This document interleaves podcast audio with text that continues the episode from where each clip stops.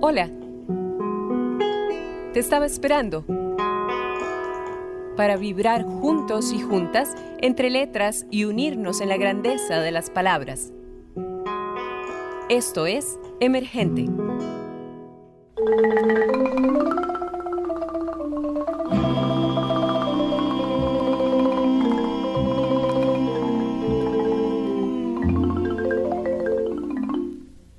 Te llevo en el alma como una perlita gata que adoraron los indios al nacer la luz del alba. Te encontraron cantando en una rústica cabaña, pues tu padre fue un viejo trovador de la montaña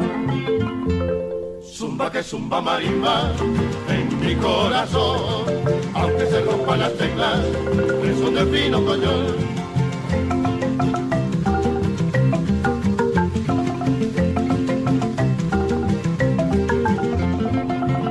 Cuando estabas chiquilla y juguetona allá en el rancho, te mimaban los indios que te amaban tanto, tanto. Tus canciones nacieron en la pícara del campo y hoy vagan alegres por el orbe sacrosanto. Zumba que zumba marimba en mi corazón, aunque se rompan las teclas, que son de fino coñón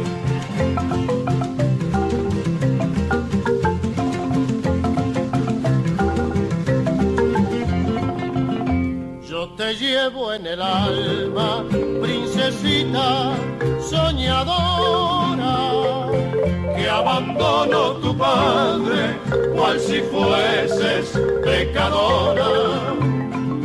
Te dejó sin bautizo, traicionando tu ilusión, y por eso te han dado el dulce nombre de pasión.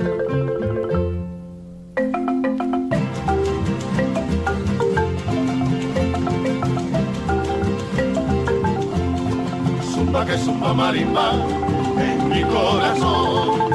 Aunque se rompan las teclas que son de fino collón. Zumba que zumba marimba en mi corazón. Aunque se rompan las teclas que son de fino collón.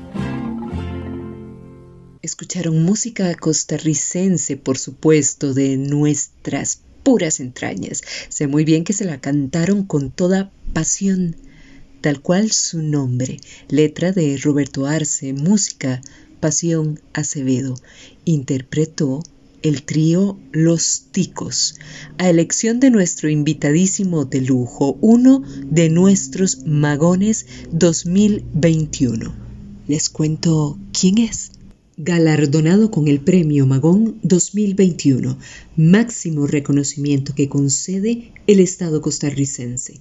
Nacido en Cartago, en 1941, con más de 50 años de esbozar en sus lienzos su percepción de rostros y sentimientos. Sus obras dejan ver su temperamento inquieto e indomable, catalogado como uno de los máximos representantes de la historia plástica costarricense. Su producción artística no se ha quedado solamente en el país, sino que ha trascendido a México, Estados Unidos, España, Colombia, Austria, entre otras naciones. Cuenta en su haber con más de 100 exposiciones individuales o colectivas, tanto a nivel nacional como internacional. Ha contribuido con la formación de futuros artistas en la Escuela de Artes Plásticas de la Universidad de Costa Rica. Además, obtuvo el Premio Nacional Aquileo Echeverría en dos ocasiones, en la categoría de dibujo en 1978 y en pintura en 1982. Y podríamos decir de esta gran figura muchísimas, pero muchísimas cosas más. Imagino que ya sabrán a quién me refiero. Orgullo inmenso contar con la presencia de este grandote del arte, del color, de la vida, este magón que es una gran estrella, una estrella alcanzable, sí señor. El señor maestrísimo Fernando Carballo. Dicen que los magones son como las estrellas, algunos, no todos, pero sí, que son como inalcanzables. Sin embargo, yo les cuento que aquí tenemos uno que sigue siendo una estrella, sí, pero es totalmente alcanzable. Amigos y amigas, soy Wendy Alvarado en otro episodio de Emergente y estoy sumamente complacida, honrada hasta el tuétano de tener a este grande entre los grandes. Bienvenido, don Fernando Carballo. Qué honor tenerlo en este su espacio. Muchísimas gracias por aceptar la invitación y muchas felicidades por este máximo reconocimiento a su labor. Quizá para empezar, don Fernando, Cuéntenos cómo fueron sus inicios en el arte. ¿Se dieron con naturalidad? ¿Fue sencillo o se le presentaron ciertas dificultades, obstáculos en el camino?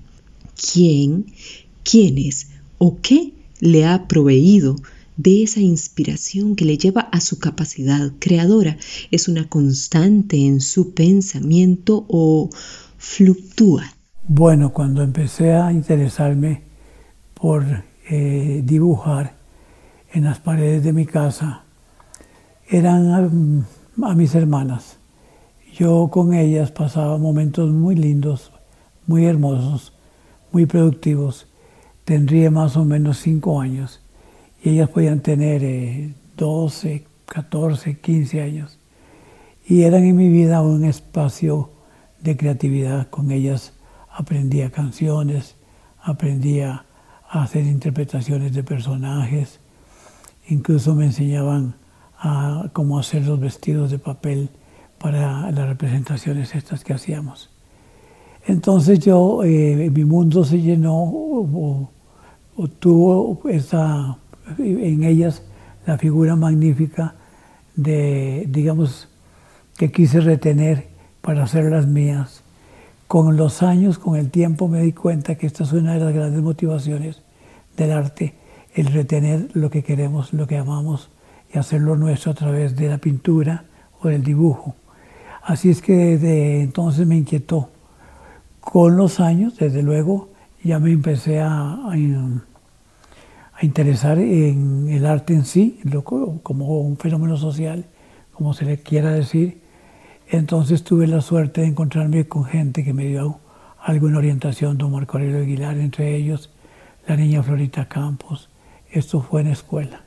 Pues por esto es que me motivé con el arte y por esto es que lo sigo haciendo. Gracias por su respuesta, don Fernando. Vamos a continuar.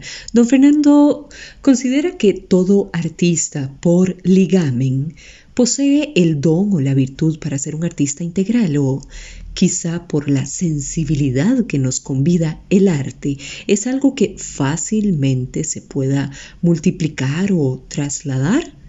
Me refiero a la habilidad para ejercer en otras ramas del arte o por el contrario, opina que para llegar a ser ese artista de excelencia, lo mejor sería enfocarse en una sola disciplina. Verá, para mí este, llegó a ser y sigue siendo la línea, el color, el espacio, que es con lo que uno o por lo que uno trabaja, tratando de conseguir en eso una armonía, un espacio que te diga muchas cosas o que diga algo. Este, este, el trasfondo de todo es la poesía. Es ahí donde uno trata de hacerlo de llegarle, a ver, dentro de mi formación están muchos poetas que me dieron luz, que me dieron espacios y que no, como no escribo exactamente, aunque me gusta hacer algunas cositas, pero lo mío es la pintura, el dibujo. Y le queda uno en esencia, en el fondo, en la, la gran inquietud de buscar esa plenitud que se logra a través de la poesía. Y sabemos que la poesía no está solo en las palabras, está en todas partes. Pues entonces, digamos que yo tuve naturalmente una gran habilidad, o una habilidad para dibujar, porque conozco muchos eh, gente que trabaja y tuvo una habilidad para dibujar excelente y nunca llegaron a ser artistas. Y conozco gente que no tuvo esa habilidad y llegaron a ser artistas. Justo ayer estuve aquí con unos viejos amigos, hicimos todas estas comparaciones de gente que en el recorrido nuestro eran admirables dibujantes excepcionales y nunca pasaron de ser eso. Y que aún ahora hay gente que ahí los vemos que hacen dibujos que te asombran, pero nada más hacen dibujos que asombran. El arte es tocar y trastocar otras cosas, otras inquietudes. Y hay que tener un valor especial, digamos, decididamente entregarse a él con pasión, como a un gran amor, como a una gran aventura. Y en mi caso fue buscar en donde, digamos, me inquietaba eh, mis amores, mis inquietudes, eh, buscar entonces eso, hacerlo una pintura, un dibujo, eh, un espacio. Entonces, aunque lo que mío sea la pintura, lo que está detrás como búsqueda eterna, para mí, y creo que para algunos de mis maestros, ha sido exactamente eso que esconde la poesía y que está en todas partes. Muchísimas gracias, don Fernando, por compartirnos de, de, su ser, de su esencia, ¿sí? al natural en este espacio. Estamos sumamente honrados y ya saben, gente, que este espacio normalmente lo, lo combinamos con buena musiquita y Em, saben que casi siempre es a elección del invitado que tenemos en, el programa, así que eh, la música que escuchen por ahí es porque es súper gusto del invitado de lujo que tenemos hoy, en otro viernes más, otro viernes espléndido, de maravilla, en la que estamos de manteles largos al contar con la presencia de el maestro de maestros, sí, don Fernando Carballo. Don Fernando, el arte como investigación personal o el arte como resultado de la academia, el arte como trascendencia de influencias y aprendizajes. ¿Cómo llegar a ese equilibrio, Fernando, para al final obtener una obra auténtica en la que se refleje la libertad plena, única e irrepetible de cada artista. Verá, también eh, al principio cuando me encontré, por ejemplo, con Leonardo da Vinci, todavía él tiene una gran presencia en mi vida. Eh, y lo que sentía no era exactamente hacer sus figuras, sino esa intensidad que tienen ellas. Y me di cuenta y después viendo a esos grandes maestros a través de, mis investigaciones, eh, por ejemplo como Rembrandt, por ejemplo como Velázquez, como Goya, eh, Goya terrible, eh, Toulouse-Lautrec, Van Gogh, te das cuenta que lo que lo hace a ellos, ellos es esencialmente, esencialmente haberse enfrentado a ellos mismos. Y en esta sociedad en que vivimos tenemos a veces eh, un montón de, mm, limitaciones para ser nosotros. Entonces, desde chiquito y ya casi instintivamente rechazaba todo aquello que me condenara a como marra, como una mm, manera de no ser yo, y que sin que eso fuera una insolencia. Simplemente yo no podía este, aceptar que fuera una e incomodidad para mí el que me gustara andar haciendo caballito por las calles de la casa, del barrio y cantando. Y eso no le gustaba a alguna gente y yo nunca entendí por qué y lo seguía haciendo. Y en la vida el hacer caballito significó, por ejemplo, el aprobar este, que la gente tuviéramos libertades para expresarnos y punto, no teníamos por qué tapar lo que, nos, lo que sentíamos. Entonces siempre fue una, un motivo de afianzarme como persona, como ser humano, con mis, digamos, defectos, mis errores, pero también con mis pasiones, porque yo no he encontrado ninguna maldad y nunca he encontrado ninguna maldad en, en, ser como soy. Yo, yo, yo no le hago mal a nadie siendo como yo soy. Y desde luego que he aprendido muchísimo. Empezamos por el señor Da Vinci y con los años el señor Rembrandt, el señor eh, Toulouse-Lautrec, este, el señor Goya. Ese es un tipo muy fuerte en mi vida, en mi aprendizaje. Y también porque en él te das cuenta de que se puso de manifiesto todo un montón de, mm, a ver, de valores que él defendía, incluso eh, en su momento difíciles de encontrar en otro autor, y antes y después de él, porque era un tiempo que condenaba a la sociedad sin ningún recato, simplemente él les decía los que, lo que eran. Esto me ayudó incluso para en algún momento de mi vida acercarme a los movimientos de, emancipación social, de, justicia social. Y entonces aprendí también ya técnicamente de, ese señor Goya, vuelvo a insistir en él, y después del señor Picasso, de, de, mm, el señor este, José Luis Cuevas. Y uno aprende siempre porque atisba a ciertos que tienen los artistas y tratan no de emularlos exactamente, sino de intentar entonces uno hasta que llegué yo ahora, después de, hacer un trabajos muy prolijos, hacer ahora trabajos que están eh, prácticamente hechos con manchas. Y eso es lo que estoy haciendo ahora como una gran eh, fin de, de, mis sesenta y tantos años de investigación con con la pintura, con el dibujo. Muchísimas gracias, don Fernando, por sus respuestas. ¿Qué le parece si ponemos este otro tema musical a su elección? Excelente gusto, por cierto. Escuchen qué belleza.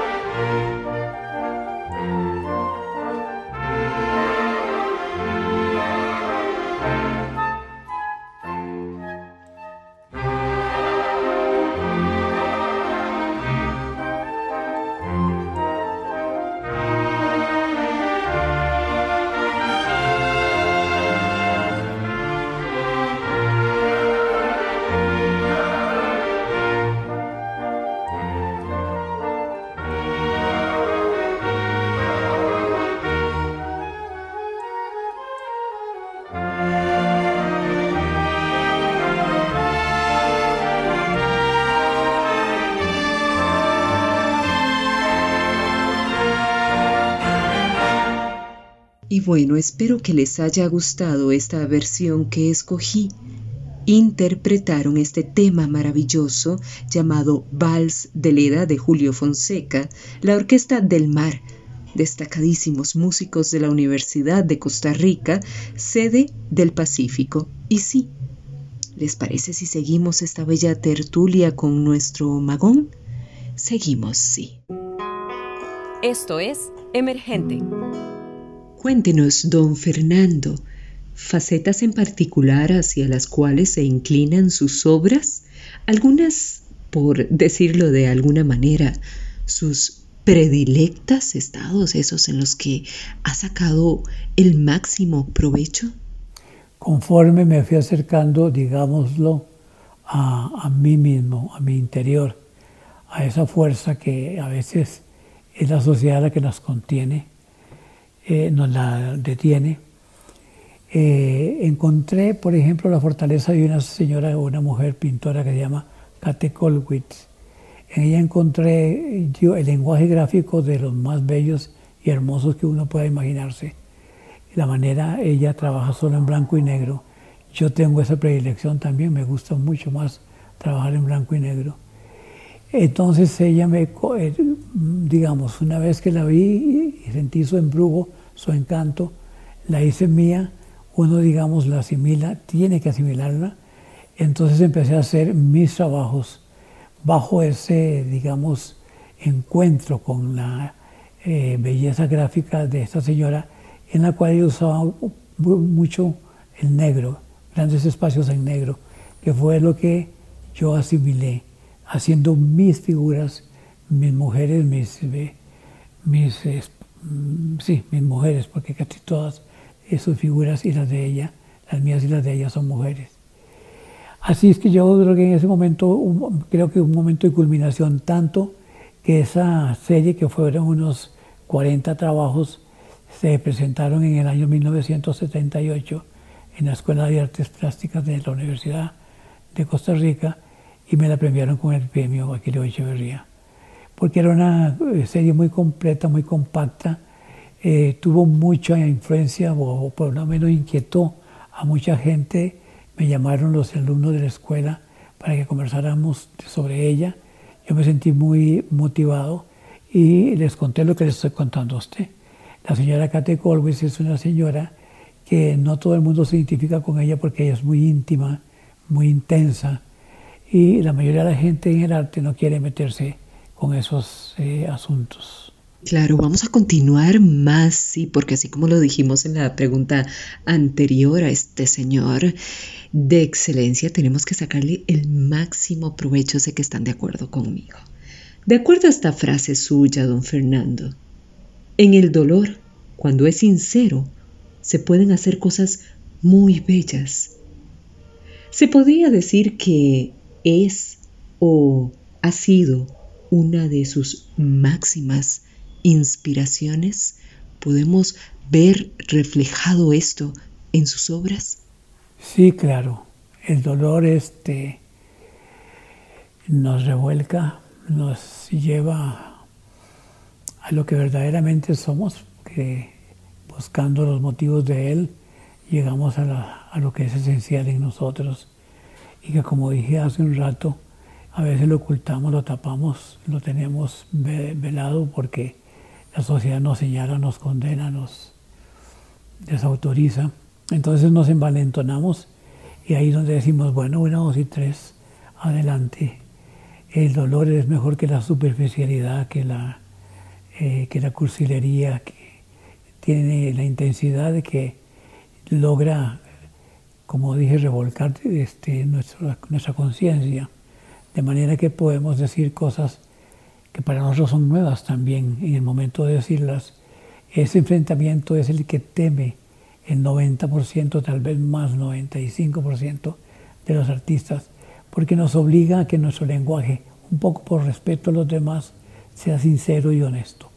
Y solo el dolor nos lleva hasta ahí, porque una vez que llegamos a él, nos damos cuenta de la medida exacta que tenemos, sin exageraciones y sin tampoco minimizarlos, minimizarnos.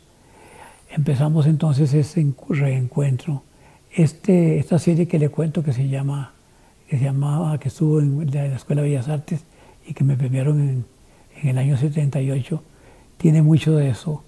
Y a partir de ahí tiene, del 78 tal vez hasta el 86, hay mucho de ese dolor hecho arte, hecho plástica, con todo respeto para toda la gente, porque el dolor a veces eh, pues molesta a la gente. Pero bueno, esta serie de trabajos y todo lo que le siguieron fue obra de un momento doloroso y profundo que me revolcó toda la conciencia. ¿Considera don Fernando que los premios son un factor determinante para consagrar a un verdadero artista? ¿Llegan quizá algo tarde o justo cuando tienen que llegar?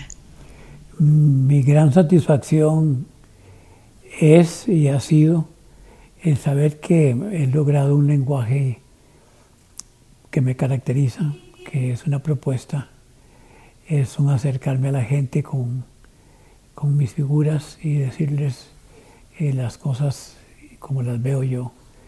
Nunca, nunca fue, este, sin despreciar los premios, nunca fue un premio un motivo para mí, para mi trabajo. Sin embargo, cada vez que llegó, como le digo, en el 78 me dieron este dibujo, fue una gran, este, un gran gusto. Eh, yo no lo podía esperar. Este, yo, eh, yo sabía que esas cosas existían, pero cuando me planto ante una tela o ante un papel, ante un cartón, ante un espacio donde voy a trabajar, solamente me mueve el gusto por hacer lo que voy a hacer. Incluso a veces no sé exactamente lo que voy a hacer. No puedo evitar el impulso de coger un lápiz y trabajar. Y ese es el único motivo. Y el segundo motivo, desde luego, ha sido que de esto yo he vivido y también he acomodado entonces eh, mi trabajo con, esos espacios de, bueno, de que vivo de esto también. Pero sobre todo, lo que usted que me pregunta sobre los premios, eh, mm, el del año 78, que fue el primero que me dieron el dibujo, me sorprendió muchísimo. El segundo que me dieron de pintura, yo ni siquiera lo esperaba, bueno, ninguno de los dos los esperaba. Y este premio, este último del Magón, estaba más involucrado porque hay que involucrarse, porque se necesita una gente que está coordinando este, esto, coordinando lo otro, hay que firmar buenos papeles, entonces ya uno se ha involucrado. Y entonces ya, sí, en este momento cuando a mí me llegó la noticia, ni siquiera lo estaba esperando. A ver, yo sabía que estaba propuesto, era como el tercer año que se me proponía, pero no estaba pendiente de eso. Siempre, siempre mi mayor inquietud y lo que me mantiene siempre como una constante es el, dibujo, la pintura. Este, a ver, de qué manera yo logro eh, dentro de mí buscar más espacios y hacerlos constatar con el medio, con el ambiente, a través de mis figuras, es una cosa que se me ha hecho ya costumbre, es una manera de vivir. Declaración.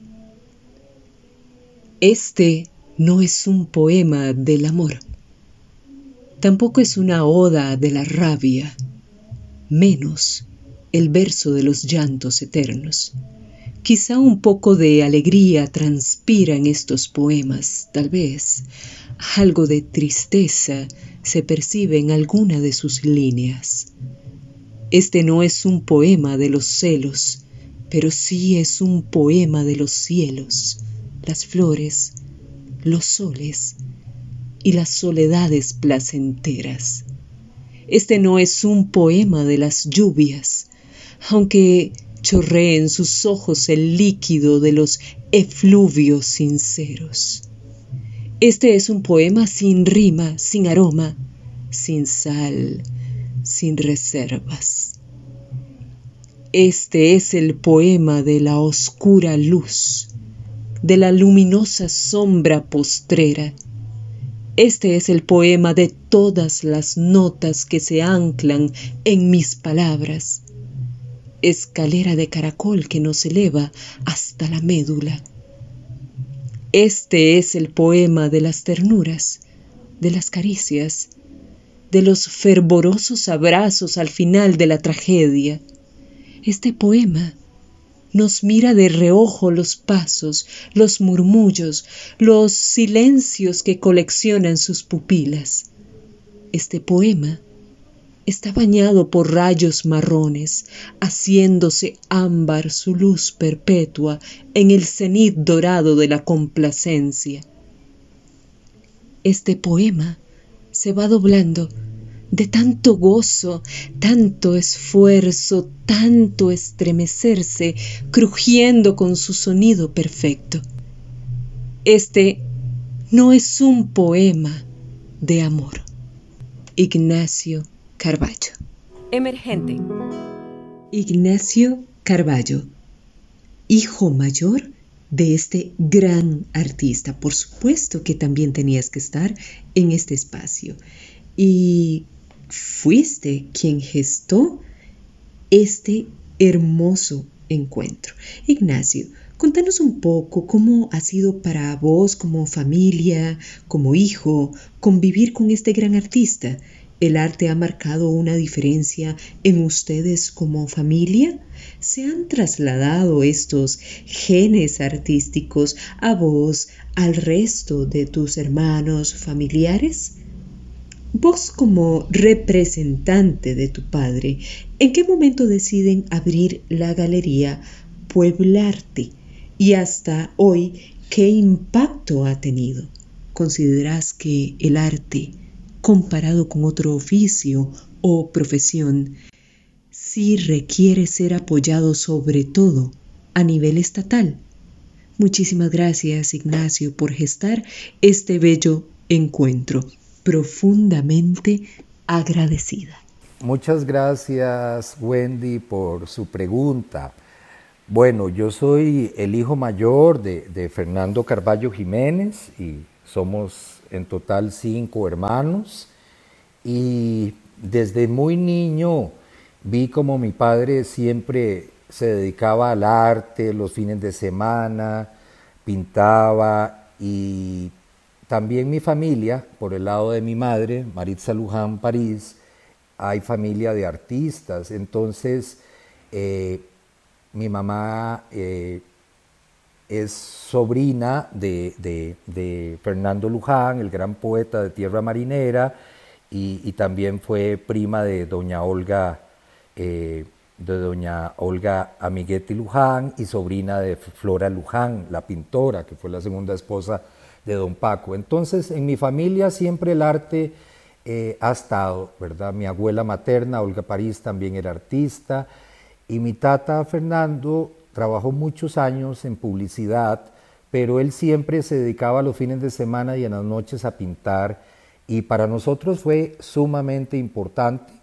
Eh, mi familia, mis, mis hermanos eh, estudiaron en el Castella, mi hermano Andrés es músico, yo estudié teatro hace años en AUNA, me fui a Ecuador, trabajé en galerías de arte, me dedico también a, publicar eh, libros en una pequeña editorial que se llama Guayaba Ediciones, soy poeta, soy actor, inclusive mis hijas Francesca ha hecho interpretaciones como actriz y, y también es poeta y mi hija María Paz hace ballet.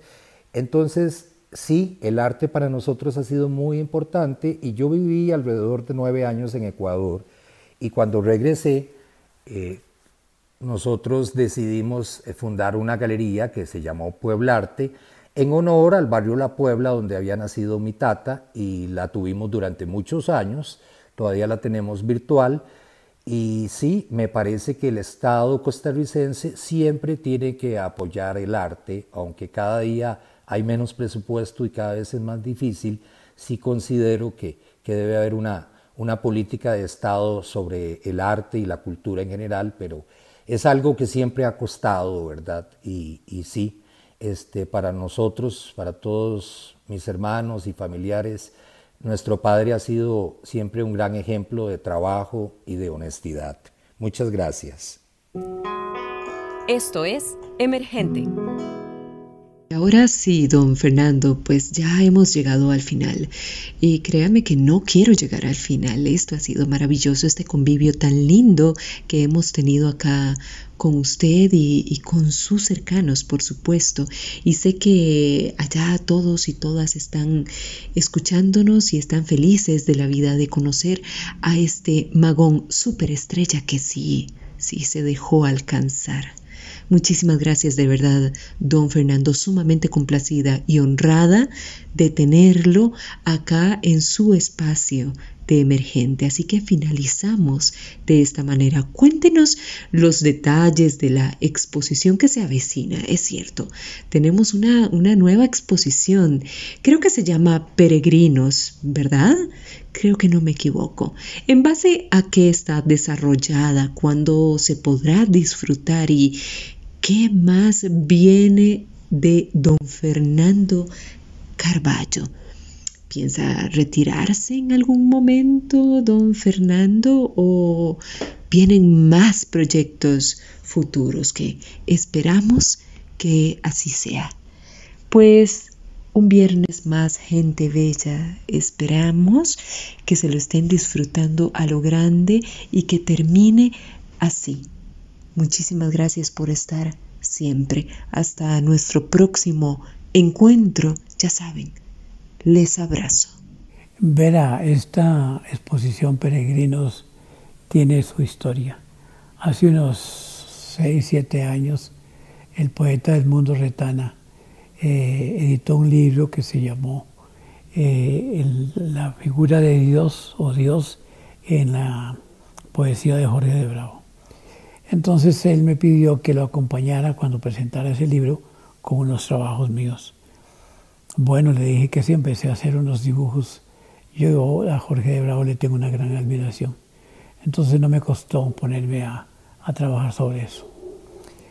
Eh, el mundo quiso también eh, poner eh, también que participara un este, pariente de él que se llama Manuel Zumbado, que es un artista plástico también. Entonces Manuel lo que hacía era unos, en ese momento, eh, unos este, andamios que él los pintaba de negro y los quemaba un poco. Entonces me dijo, mira, porque la idea fue hacerla en el Museo del Niño, en las salas estas grandes que hay ahí. Entonces Manuel era parte de la junta directiva y ya dábamos por un hecho que le íbamos a hacer ahí. Entonces Manuel me sugirió de que mis trabajos tan chiquitos, porque eran un dibujo de un metro por ochenta, nos iban a ver a la par de esos andamios. Entonces pensamos en hacer reproducciones de esos dibujos, hacerlos más grandes. Pero a mí no me gustó la idea. Entonces propuse a Manuel, a Edmundo y, a mí hacerlos entonces sobre láminas de plywood eh, y con esta técnica que se llama dripping o, o chorreado entonces, eh, para eso, como digo, hace tal vez más años, no se pudo hacer, pero yo me quedé con una serie de bocetos que generalmente eran gente, grupos de gente. Eso fue el motivo por el cual un señor que se llama Luis Diego Mora, que es un profesor del tecnológico, cuando vio esos bocetos, me dijo que por qué no trabajaba en eso. Le digo, no, ya yo no tengo la, fuerza para enfrentarme a 10, 20, 30 láminas de plywood eh, de ese tamaño y hacerlos. Sin embargo, él insistió, entonces llegamos a un acuerdo en hacerlos, llamarlo peregrinos, que no era el origen del nombre, y hacerlos en un formato más pequeño que yo pudiera trabajar con más comodidad. Y es lo que estoy haciendo ahora. Incluso en el principio, cuando se iba a hacer en homenaje a Jorge de Bravo, eran en blanco y negro. Ahora se van a hacer unos de los 30 trabajos, por lo menos 20 van a estar a color y unos 10 se van a hacer en blanco y negro. Esta es la motivación y esto se va a hacer, ya está planeado y hablado con Luis Núñez, el director del Museo Calderón Guardia, para el 7 de julio de este año, si todo nos sale como planeamos. Y verá, don Fernando, que sí, todo saldrá como lo planean. Muchísimas gracias, don Fernando Carballo. De este emergente nos despedimos con este tema hermoso, también escogido por usted. De Orlando Celedón, interpretación impecable de Editus, claro está. Y en la voz preciosa y potente de José Lito Centeno. Hasta nuestro próximo encuentro. Les abrazo. Nos vamos y a la vez nos quedamos recordando mi puerto. Interpreté la canción Recordando mi puerto y la gente cuando la escuchó eh, se sintieron muy emocionadas, yo quedé súper contento también. Le doy muchas gracias a Editus y ha sido una experiencia inolvidable. Jamás podré olvidar ese lindo verano, esas noches plateadas de luna bañadas, su cielo y su mar. Llena mi corazón una dulce emoción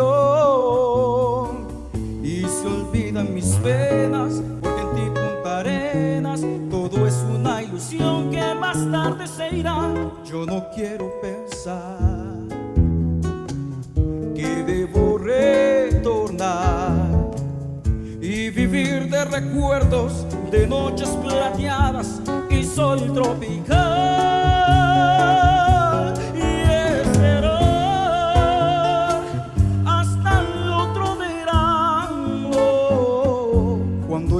Con mis penas volveré a Punta Arenas a tu playa esconder.